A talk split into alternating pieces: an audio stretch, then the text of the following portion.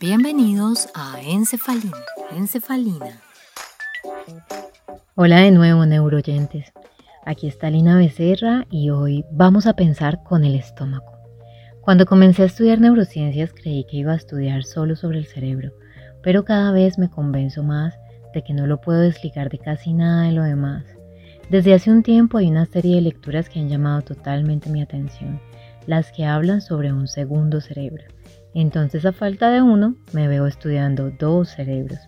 Se trata de un órgano en el cuerpo humano que controla tantas de nuestras funciones y de nuestras conductas como el cerebro que tenemos dentro del cráneo y que es el puente entre enfermedades modernas epidémicas, desde la obesidad hasta la enfermedad cardiovascular, incluyendo la enfermedad mental y todas las que llamamos enfermedades crónicas no transmisibles. Se trata del sistema nervioso entérico, una red de neuronas de casi 80 millones de neuronas que está distribuido en dos plexos localizados a lo largo del tracto digestivo. El primer plexo de este sistema nervioso entérico se llama el plexo submucoso o de Meissner y está relacionado con funciones de digestión y absorción a nivel de la mucosa y los vasos sanguíneos. El segundo es el plexo mientérico de Auerbach, que está a lo largo de todo el tubo digestivo y se relaciona más con la coordinación de la actividad de las capas musculares del tracto digestivo. Este sistema nervioso entérico es gigante, son neuronas que están extendidas a lo largo del tubo digestivo y están en relación con un grupo de microorganismos comensales que hay en nuestro interior, sobre todo bacterias con las que vivimos de una forma amistosa y se conocen en su conjunto como la microbiota. Entonces es esta relación entre estas neuronas o sistema nervioso entérico y estos microorganismos lo que vamos a estudiar el día de hoy. Cuando yo era niña, me enseñaban cómo huirle a los gérmenes, cómo hacerme de forma extrema, estaba todo este concepto alrededor de que las bacterias eran dañinas. Cuando estudié medicina, aún esto estaba muy ligado a los agentes dañinos y estudiábamos principalmente aquellos agentes que producían enfermedad. Pero desde hace unos 12 años para acá comenzó la época de los chicos buenos del intestino. Apareció ese concepto de microbiota y comenzamos a entender la necesidad que tenemos de convivir con ellos, lo mucho que nos beneficiamos de su presencia, así como ellos se benefician de la nuestra. Por eso, para hacer más fácil la tarea, yo traje una invitada el día de hoy, quien nos va a ayudar a comprender de qué se trata esta relación entre los seres microscópicos y las neuronas a nivel intestinal y cómo esta simbiosis puede funcionar como nuestro segundo cerebro. Sandra Moreno es amiga, y es también docente de inmunología e infecciones. Y nosotras comenzamos a abordar el tema a través de la lectura incidental del mismo libro de divulgación, Pensar con el estómago, del Dr. Meyer, el cual nos incitó a la profundización a través de la revisión de trabajos de investigación y resultados publicados en revistas indexadas. Bueno, Sandrita, bienvenida. Y para empezar, yo quisiera que nos compartieras qué es esto de la microbiota. Hola Lina, muchas gracias por invitarme. Qué bueno y qué importante conversar sobre estos temas. Pues mira, la microbiota se define como el conjunto de microorganismos que pueden ser virus, bacterias, parásitos y hongos que colonizan un tejido vivo sin generar enfermedad o daño al mismo. Eso quiere decir que estos organismos pueden establecer relaciones simbióticas con el huésped. Las relaciones de simbiosis ocurren cuando el microorganismo que coloniza se beneficia, pero también beneficia al huésped. En nuestro cuerpo entonces, en todos nuestros tejidos tenemos microorganismos que conviven con nosotros y son fundamentales porque incluso pueden ayudar a regular ciertas funciones específicas de un tejido u órgano. Pero existe una cantidad de información que todavía desconocemos y es a lo que se dedica el proyecto del microbioma humano que quiere tratar de identificar todos los microorganismos que residen en los diferentes tejidos y sobre todo su función. Eh, por ahora lo que sabemos es que del total de células de nuestro cuerpo solo el 10% son células humanas Imagínense esto, eh, lo cual nos dice que el 90% son células de microorganismos, de la microbiota. Por eso se dice que nosotros somos portadores ambulantes de microorganismos y ese es el propósito de la evolución, porque ellos y nosotros hemos coevolucionado y hemos aprendido mutuamente ciertas estrategias de supervivencia. Eh, más o menos, si nos vamos como al origen de la vida en nuestro planeta, hace aproximadamente 500 millones de años que aparecieron las bacterias que son células procariotas. Eso quiere decir que son células como más primitivas, menos desarrolladas y a partir de ellas se generaron las células eucariotas que son mucho más desarrolladas y que empezaron a unirse entre ellas para dar lugar a los primeros organismos multicelulares marinos primitivos. Cuando se forman estos primeros animales primitivos, ellos estaban conformados de un tubo digestivo de boca al ano eh, y los primeros microorganismos que eh, convivían en el mismo ambiente empiezan a colonizar y a establecerse en su sistema digestivo y de forma gradual entonces establecieron esa relación de simbiosis. Incluso los microorganismos encontraron la forma de transmitir información genética vital a sus anfitriones y poco a poco en la medida que se fueron desarrollando estos organismos primitivos, pues los microorganismos aprendieron a sintetizar y fabricar algunas moléculas que les faltaba originalmente y de esa forma incluso a modular el sistema inmune de los organismos. Se conoce entonces que la colonización de la microbiota en el intestino de los animales primitivos condujo incluso a través de todos esos mediadores y sustancias el desarrollo de redes de sistema nervioso entérico. Y esto tiene que ver con el tipo de moléculas que pueden secretar los microorganismos como son neurotransmisores, hormonas, péptidos y citoquinas. Esas redes nerviosas primitivas y sus moléculas de señalización permitieron a los animales primitivos responder ante, por ejemplo, una comida ingerida eh, y al consumir toxinas intentar expulsarlas.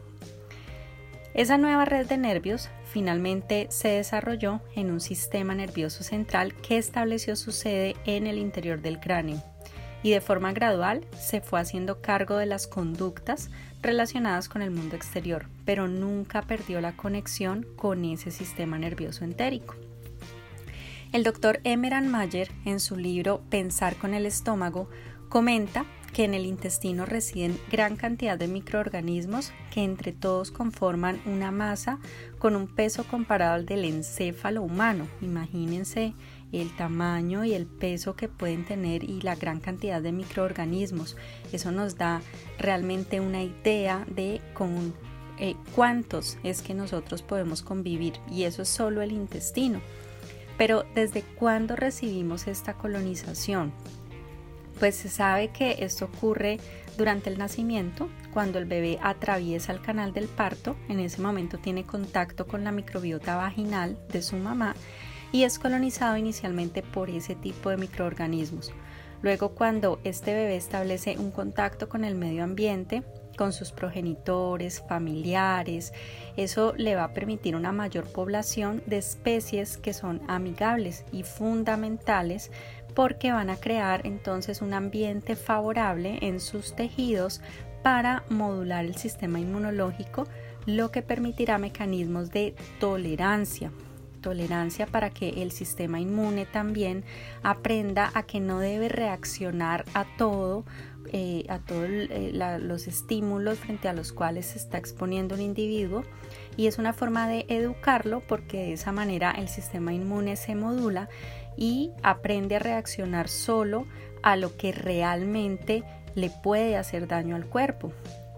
Y eso es porque estas especies favorecen la diferenciación hacia unas células de este sistema inmune que se llaman células T reguladoras o linfocitos T reguladores, que están implicados en favorecer mecanismos del control del sistema inmune, mantener al sistema inmune controlado, regulado, eh, inducir producción de algunos anticuerpos protectores en las mucosas como las inmunoglobulinas A, eh, que todos necesitamos y además generar un ambiente antiinflamatorio que es compatible con el equilibrio que debemos tener nosotros en condiciones normales en nuestros tejidos. El nacimiento entonces por parto natural y el contacto cercano del niño con el medio ambiente a través de la exploración, el gateo, la interacción con quienes los rodean permitirá una adecuada colonización de especies amigables que son determinantes para la vida del individuo, ya que favorecerá esa tolerancia hacia, eh, por ejemplo, los alimentos, hacia eh, otro tipo de estímulos del medio ambiente y evitará además la colonización de especies patógenas. ¿Qué es un patógeno? Patógeno viene de pato, que significa patología, y geno, de generar. Entonces, los patógenos son esos microorganismos que sí son más nocivos, que pueden estar eh, externos a nuestro organismo y que cuando ingresan nos pueden generar una enfermedad a través de procesos infecciosos. Entonces, la microbiota evita la colonización de estos patógenos porque compite con ellos las especies de microorganismos pueden competir por el lugar donde residen, por el sustrato o alimento eh, y eh, esto pues va a generar un aumento en la protección y en la, en la respuesta inmunológica frente a ese tipo de microorganismos pues que no son adecuados además de mantener aumentada la tolerancia y evitar que el individuo desarrolle alergias, por ejemplo, o manifestaciones inflamatorias que lo lleven al desarrollo de enfermedades como enfermedad cardiovascular o diabetes. El microbioma intestinal es muy diverso en especies y tipos de microorganismos.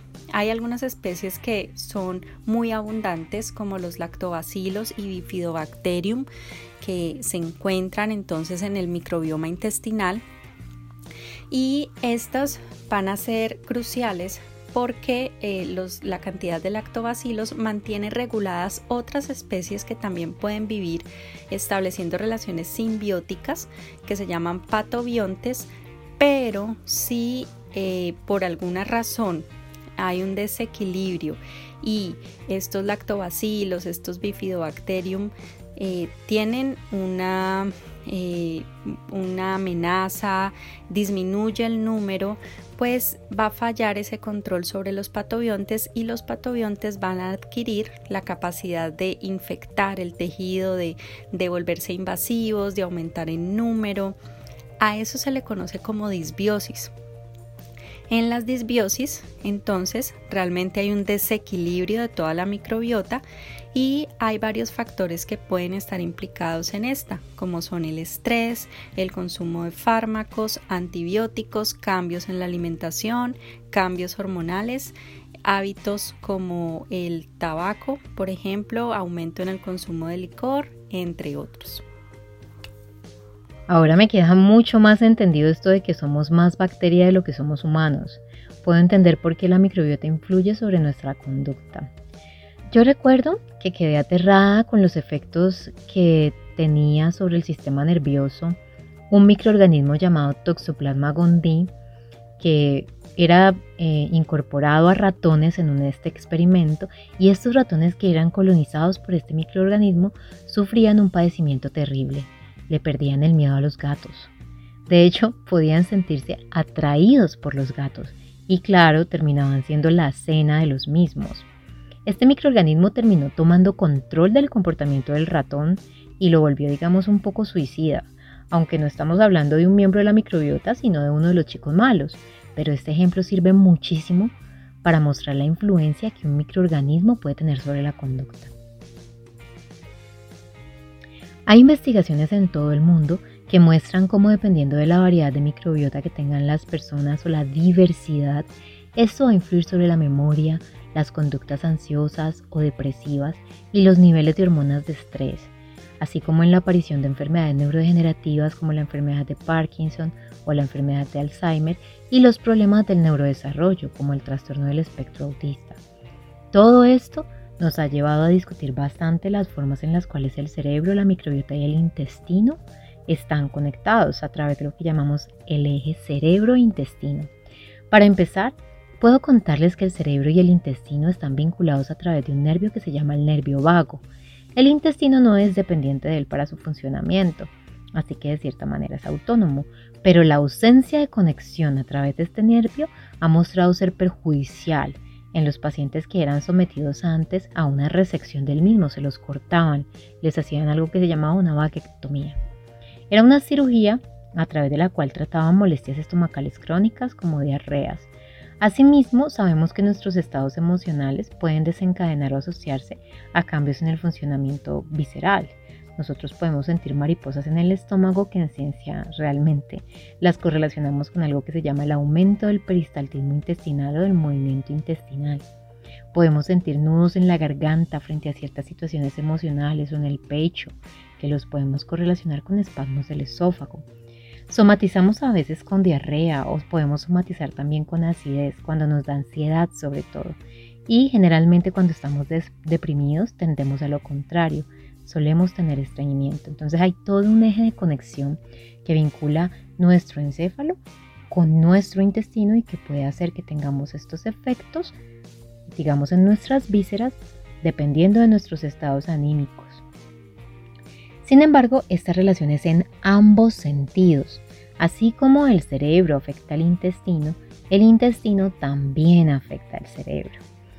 Y esto hace que sea muy importante contar con una microbiota adecuada, con una alimentación sana para que la retroalimentación que se haga desde ese intestino hacia el cerebro no genere efectos lesivos sobre el mismo.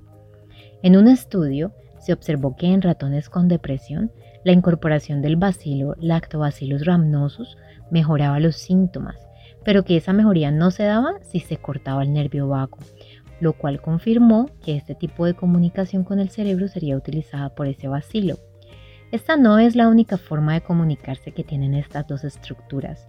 También está descrita otra vía muy importante que es la vía circulatoria, una vía a través de la cual los microorganismos de la microbiota pueden ejercer efectos sobre el sistema nervioso central, de forma directa o de forma indirecta.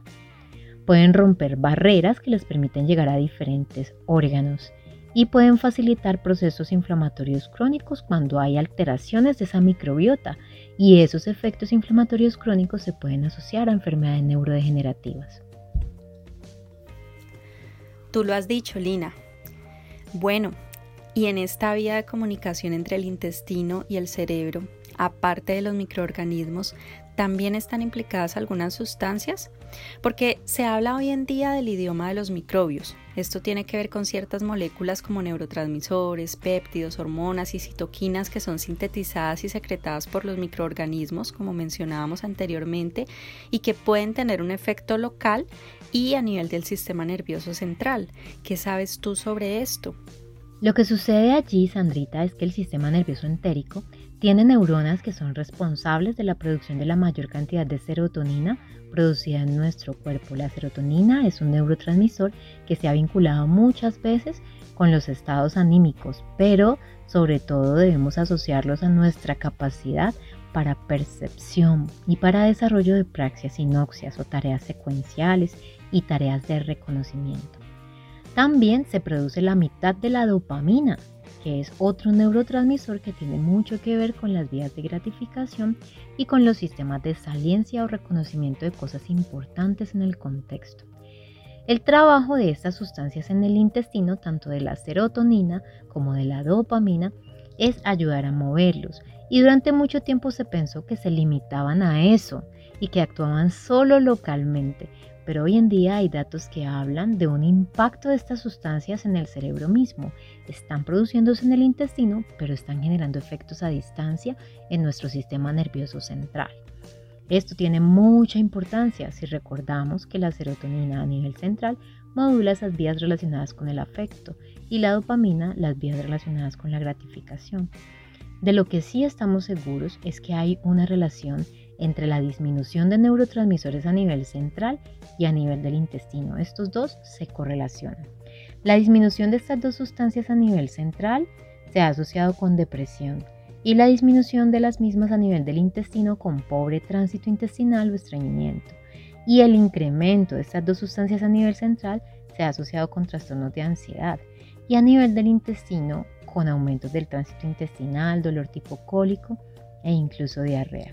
Lo más interesante de todo es que en los ratones donde no hay microbiota, la producción de estas dos sustancias cae en un 60%. Y si a estos mismos ratones les incorporamos microbiota, la producción de serotonina y dopamina regresa a la normalidad. Esto no es lo único que cambia en estos ratones, también cambia su conducta. Cuando retiramos la microbiota, tienen problemas conductuales muy parecidos a los del trastorno del espectro autista que sean correlacionables con los humanos. Y si se les incorpora la microbiota, estos, estas alteraciones conductuales desaparecen. También se ha visto o se han observado cosas parecidas con otras alteraciones funcionales como la obesidad. Cuando uno toma un ratón libre de gérmenes y se le incorpora microbiota de un ratón obeso, el ratón se vuelve obeso y viceversa. Cuando se incorpora microbiota de un ratón sano, pues se trata de eliminar esta obesidad y se vuelve a una normalidad en relación con el peso. Estas cosas podrían relacionarse con datos obtenidos en humanos, donde se muestra que la diversidad de la microbiota influye en los niños en etapas tempranas del desarrollo. Por ejemplo, un estudio llevado a cabo en la Universidad Estatal de Ohio mostró cómo los niños que tenían más diversidad en microbiota tenían mejores atributos conductuales, más sociabilidad, más curiosidad y extroversión. ¿Qué hace diversa esa microbiota? Muchas cosas, pero yo mencionaría para empezar una dieta rica en vegetales, también diversos, con buena cantidad de fibra que va a ser utilizada por esa microbiota, que incluya fermentados, todo lo que son también polifenoles y que sea en términos generales muy saludable. Yo cambiaría barriga llena, corazón contento por microbiota diversa, salud mental. Algo que me causa mucha curiosidad, Sandrita, es, ¿esta microbiota tiene algún impacto además sobre el sistema inmunológico? ¿Y este impacto sobre el sistema inmunológico puede tener algo que ver con el cerebro? Sí, fíjate que tiene mucho que ver. La microbiota induce la generación de células T reguladoras, que habíamos explicado previamente. Y esas células T reguladoras secretan citoquinas como interleuquina 10, factor de crecimiento transformante beta, que se consideran antiinflamatorias y reguladoras de la respuesta inmunológica porque ellas pueden inhibir la diferenciación de esas células T hacia otros perfiles que se llaman TH2, por ejemplo, que es el que se relaciona con las alergias, y los TH1 y TH17 que se relacionan con enfermedades inflamatorias y enfermedades autoinmunes. Hay varios estudios acerca de esto y hay un estudio en 2010 que mostró evidencia de que Bacteroides fragilis, que es una bacteria que hace parte de la microbiota humana y de varios mamíferos, previene una versión murina de esclerosis múltiple. La esclerosis múltiple es una enfermedad autoinmune en la que las células T reconocen antígenos propios como la mielina. La mielina es una sustancia que recubre, por ejemplo, los axones de las neuronas y entonces si las células T reconocen la mielina, lo que hacen es desencadenar una respuesta inflamatoria que conduce al daño axonal, impidiendo la transmisión del impulso nervioso. Los resultados entonces del estudio con Bacteroides fragilis muestran que esa bacteria induce un aumento en el número de células T reguladoras y por ende la cantidad de interleuquina 10, la cual fue un factor protector para el desarrollo de la respuesta autoinmune frente a esas moléculas propias del cuerpo. Además de esa modulación del sistema inmune para prevenir la autoinmunidad y las alergias, la modulación inmunológica inducida por la microbiota también se relaciona con la menor predisposición al desarrollo de patologías como la depresión. Y entonces uno dice, bueno, ¿cómo puede ser que la microbiota del intestino se relacione con la depresión? Entonces vamos a poner un ejemplo para entenderlo mejor. Cuando nosotros nos enfermamos por una infección viral o bacteriana, nos sentimos decaídos, sin ganas de salir, sin ganas de hablar, con anorexia o poco apetito, mejor dicho, no tenemos ganas de comer y a eso se le denomina comportamiento del enfermo. En ese caso, nuestro sistema inmune reacciona frente a estos microorganismos patógenos y activa todos sus mecanismos de defensa. Para poder activar esos mecanismos necesita consumir mucha energía y en parte entonces obliga al individuo al reposo y a no comer para poder ahorrar toda esa energía y emplearla en la eliminación del foco infeccioso. Además, cuando las células se activan, se desencadena una respuesta inflamatoria en la cual se secretan citoquinas como interleuquina 1, interleuquina 6 y factor de necrosis tumoral alfa, que son proinflamatorias y que van al sistema nervioso central para actuar en el hipotálamo y estimular el centro regulador de la temperatura, aumentándola desencadenando entonces, por ejemplo, el mecanismo de la fiebre, que es un mecanismo que ayuda a mejorar la respuesta inmunológica. Pero esa entrada de estas citoquinas al sistema nervioso central también se ha relacionado con aumentar la recaptación de serotonina y disminuir su síntesis. Entonces, en ese caso, esto se puede relacionar con manifestaciones tipo depresión que son temporales y necesarias para que el individuo disminuya su actividad diaria y permita la óptima respuesta porque entonces cuando eh, tenemos depresión, no queremos salir, estamos desmotivados, no queremos hacer nuestras actividades diarias y en este momento es súper importante para poder guardar reposo y guardar energía. Eh, y obviamente pues es algo temporal. Cuando nos recuperamos de la infección pues volvemos a tener nuestros niveles normales y volvemos a tener eh, la energía, la fuerza, la motivación para continuar con nuestras actividades. Sin embargo, cuando hay un desequilibrio en la microbiota y se presenta la disbiosis, se disminuye la diferenciación de los perfiles reguladores y aparecen los perfiles proinflamatorios, que unido a la acción de las citoquinas inflamatorias que mencionamos, interleuquina 1, interleuquina 6 y factor de necrosis tumoral alfa, van entonces a eh, actuar como explicamos previamente, en el sistema nervioso central, desencadenando las manifestaciones tipo depresión, pero ahora de forma crónica, es decir, de forma sostenida en el tiempo. Y esto eh, puede ocurrir, por ejemplo, en pacientes que padecen del síndrome de colon irritable. Entonces, en el síndrome de colon irritable, uno puede ver un paciente que tiene algunas intolerancias alimenticias, que tiene algunas alteraciones en eh, el funcionamiento del intestino y que además tiene ciertos comportamientos tipo depresión. Y obviamente de forma crónica, pues la manifestación se puede perpetuar aún más. Yo tengo una pregunta. Sabemos que el uso de antibióticos es exagerado. Mucha gente a nuestro alrededor cada vez que está enferma usa antibióticos sin prescripción.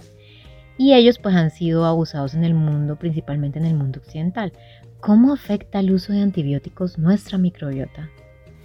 Bueno, realmente afecta muchísimo porque está relacionado con los cambios en su composición, con inducir disbiosis, favorecer el crecimiento de los patobiontes y algo mucho más complejo que es inducir resistencia precisamente a estos antimicrobianos, a estos antibióticos lo cual hace que nuestras bacterias y los patógenos adquieran algunos genes de resistencia.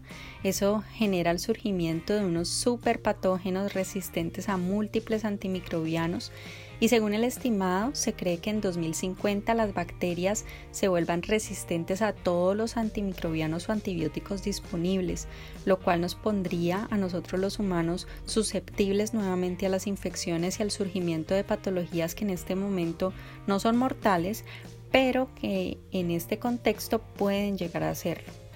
El problema está en el abuso de los antibióticos la automedicación, la suspensión de los esquemas formulados por el médico tratante antes del tiempo estimado y otra cosa muy preocupante, la extrema higiene.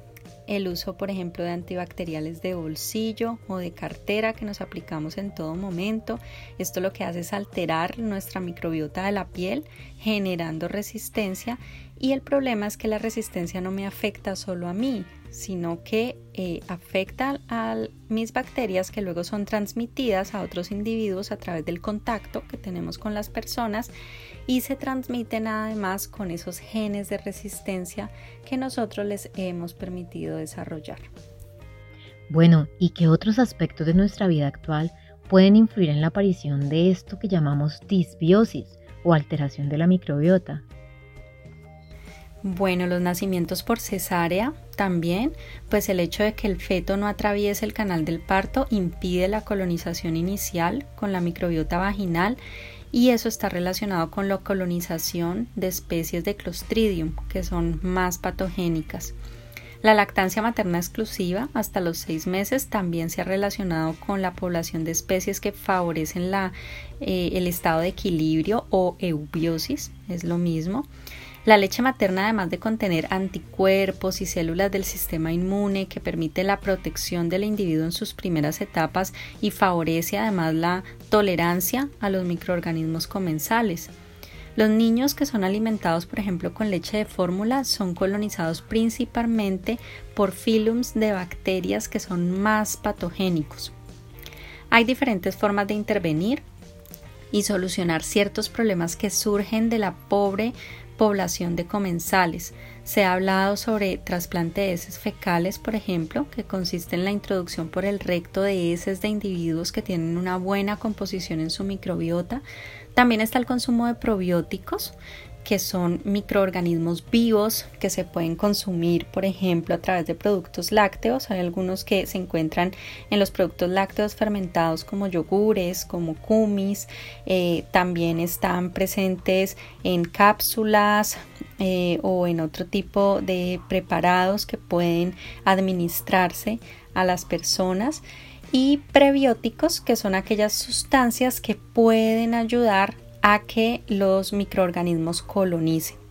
El ejercicio es otro factor que se ha relacionado con un estímulo en la colonización de ciertas especies como los lactobacilos. No sé si el sueño, ¿qué sabes tú acerca de esto? Las bacterias, al igual que nosotros, tienen ritmos circadianos. Sabemos que esto es algo muy conservado entre todas las especies, o sea que tienen algunos momentos en los cuales trabajan más y otros en los que trabajan menos, y eso depende pues del momento del día. Esos ritmos circadianos de ellas están acoplados a los de nosotros. Nosotros somos animales diurnos, tenemos mayor actividad durante el día que durante la noche. Si nosotros tenemos alteraciones de nuestra circadianidad, que claramente muchos las tenemos, porque trabajamos de noche y el uso de la energía eléctrica ha hecho que extendamos nuestras jornadas de trabajo en momentos en los cuales deberíamos estar descansando, entonces también vamos a afectarlas a ellas y vamos a entrar como organismo acoplado ambos a tener alteraciones funcionales, estrés y va a empeorar la calidad de la microbiota y la calidad del funcionamiento de nuestro cuerpo. Hemos aprendido muchas cosas hoy. Para empezar, hemos aprendido que no estamos solos, vamos por ahí transportando muchísimos seres vivos en nuestro interior. Génicamente, ellos producen la mayor cantidad de genes en nuestro organismo y tenemos mucho que aprender a ese respecto hemos visto que tenemos que alimentarnos bien para no solamente suplir nuestros requerimientos, sino también los de nuestra microbiota y hacer que la relación entre nuestra microbiota y nosotros sea lo más fructífera posible para ambos. Así que eso ha sido todo por hoy. Muchas gracias a Sandra Moreno por acompañarnos y saludos para los que están escuchando. Nos reconectaremos pronto.